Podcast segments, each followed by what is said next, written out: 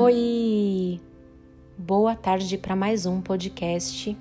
Meu nome é Daniela Estela, sou pós-graduanda em Neurociência e Psicologia Aplicada e hoje eu venho falar um pouquinho sobre comportamentos, o quanto comportamento influencia outras pessoas, situações, momentos. Enfim, você deve conhecer alguém com alguns comportamentos estranhos, isso é o que mais tem e, em primeiro lugar, eu te convido para pensar sobre os seus comportamentos. Será que você tem algum vício? Você faz alguma coisa em excesso? Bom, todo comportamento ele traz conosco alguma situação.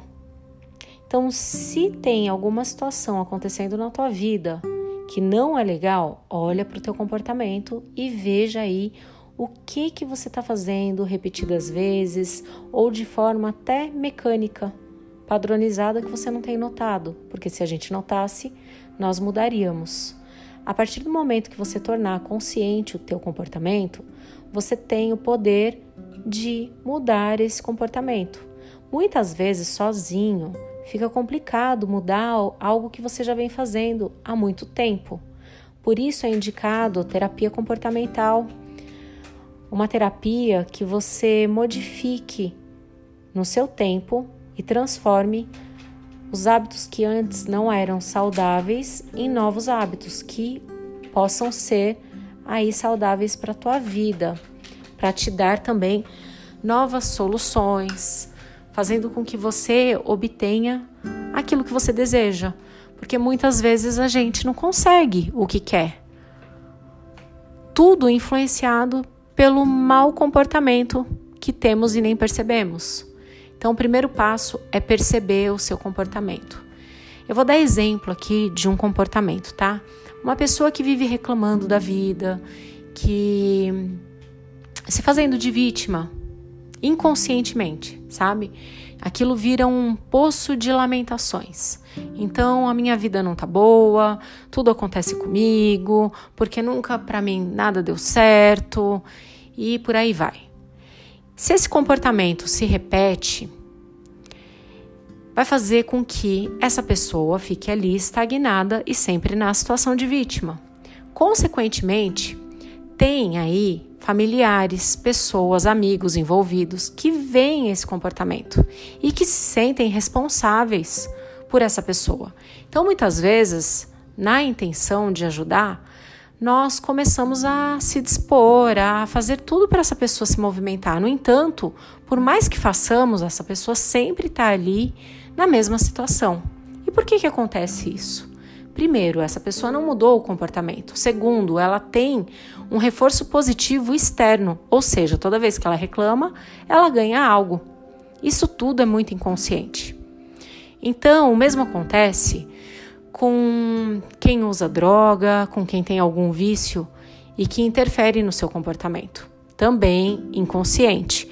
No uso da droga, a coisa fica um pouco mais complicada, porque a química do cérebro não está funcionando como deveria funcionar.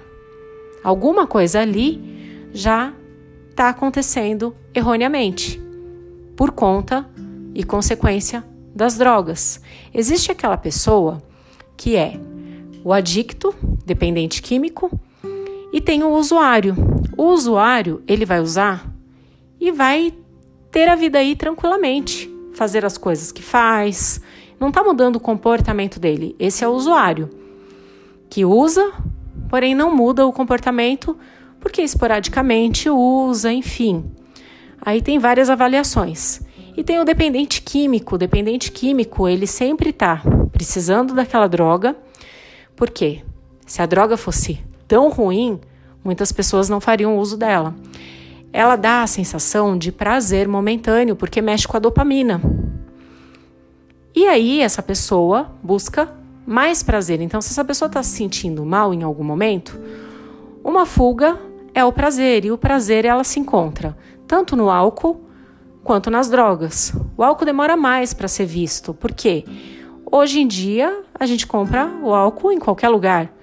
Todo mundo faz o consumo, quase todo mundo, a maioria das pessoas faz o consumo, tanto social quanto o que cria dependência. Fica mais difícil saber porque ele vai destruindo pouco a pouco, à medida que quem está de fora começa a perceber que o comportamento dessa pessoa modificou por conta do álcool. Não é algo também consciente. A pessoa vai bebendo e para fugir daquela realidade que ela vive, ela encontra o prazer no álcool e vai passando tempo com o álcool. Então, uma pessoa tímida, por exemplo, busca refúgio no, no álcool porque começa a se mostrar mais e acaba criando esse vínculo com o álcool. Lá na frente, o álcool começa a prejudicar e muitas pessoas caem na droga por busca de mais prazeres. A droga é um pouquinho mais complicada. Droga para mim também significa álcool, mas a droga aí que eu digo, cocaína e outras. Por quê? Vai te dar um prazer momentâneo. A pessoa fica eufórica, se sente dono ou dona da situação naquele momento. E daí vai estragando a vida dessa pessoa e dos familiares também, porque quando menos ela percebe, ela já está enfiada no álcool, não no álcool não, na droga, aliás, porque não consegue sair tão fácil, porque essa pessoa já tem uma predisposição para criar essa dependência, diferente do que um usuário, por exemplo, pode ter. Esse usuário pode usar de vez em quando e não ter esse vínculo com a dependência. Isso vai de cada um. A gente não, não consegue determinar e também isso pode acontecer em diversas fases da vida. Tem aquele que entra sem saber, tem aquele que entra sabendo. Tem aquele que fala, ah, é só por hoje eu vou, vou usar isso daqui, vou experimentar, e que fica uma fissura com aquilo, porque aquilo dá um prazer tão momentâneo, tão bom, que acaba com aquele sentimento de que, que essa pessoa esteja vivendo de ruim. E aí, essa pessoa vai buscar de novo aquele reforço positivo que encontra na droga, só que a droga, claro, destrói, é uma droga. Destrói tanto o organismo quanto as conexões neurais, vai trazendo prejuízos aí ao longo do tempo, infelizmente, tanto para a pessoa quanto para a família. E essa pessoa, além de ficar dependente da droga, do álcool, também cria uma dependência com familiares, com amigos, e vira um círculo vicioso, onde todo mundo que está ali perto começa a ficar prejudicado e doente. O mesmo acontece com uma pessoa com uma depressão profunda, talvez, e não saiba cuidar dessa depressão profunda. Todo mundo acaba ficando doente e às vezes não auxilia da forma certa.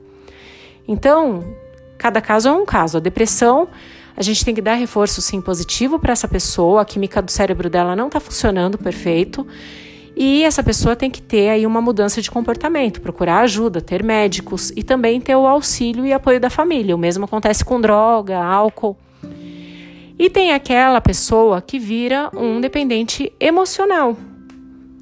Todos nós que estamos envolvidos de certa forma com histórias assim, criamos uma dependência emocional. Muito mais quando se tem a droga envolvida no meio.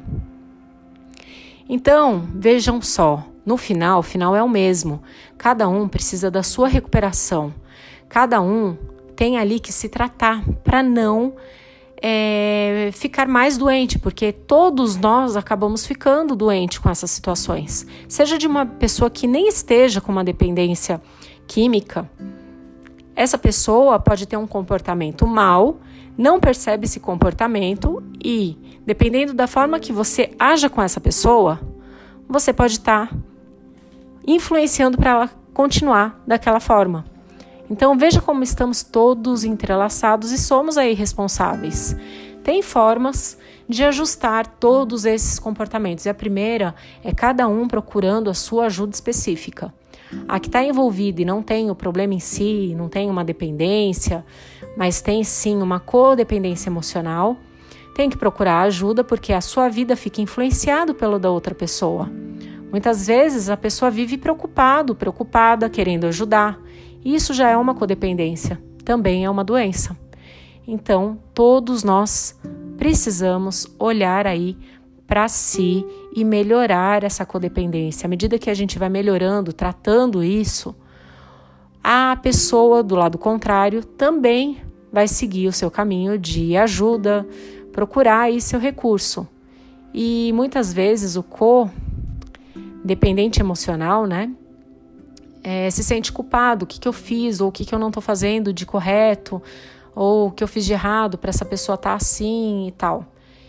E sempre essa pessoa está ali disponível de alguma forma, reforçando, dando reforço positivo para essa outra. Então, olhem como é importante cada um cuidar de si. A terapia é super bem-vinda para mudança de hábito, mudança de comportamento e todos aí têm a sua participação e influência nos comportamentos, tanto o comportamento dentro de casa quanto social. Então faça a sua parte, cuide-se. Terapia não é para louco, terapia já passou dessa visão ultrapassada né? A psicologia também, os profissionais da área da saúde estão aí para poder ajudar. Tem também os profissionais que estão trabalhando com a área holística, e a área holística a gente percebe que também tem é, associada à neurociência, suas confirmações e comprovações. Então procurem realmente quem ama o que faz, quem está ali não por aventura, mas por prazer e satisfação daquilo que faz. Uma pessoa que está se conhecendo pode ajudar outra a se conhecer também. E uma pessoa que está numa aventura acaba usando o outro como uma ferramenta para se autoconhecer. Então fiquem aí ligadinhos nisso e sejam criteriosos com a sua saúde, ok? Um grande beijo para vocês. Tchau, tchau.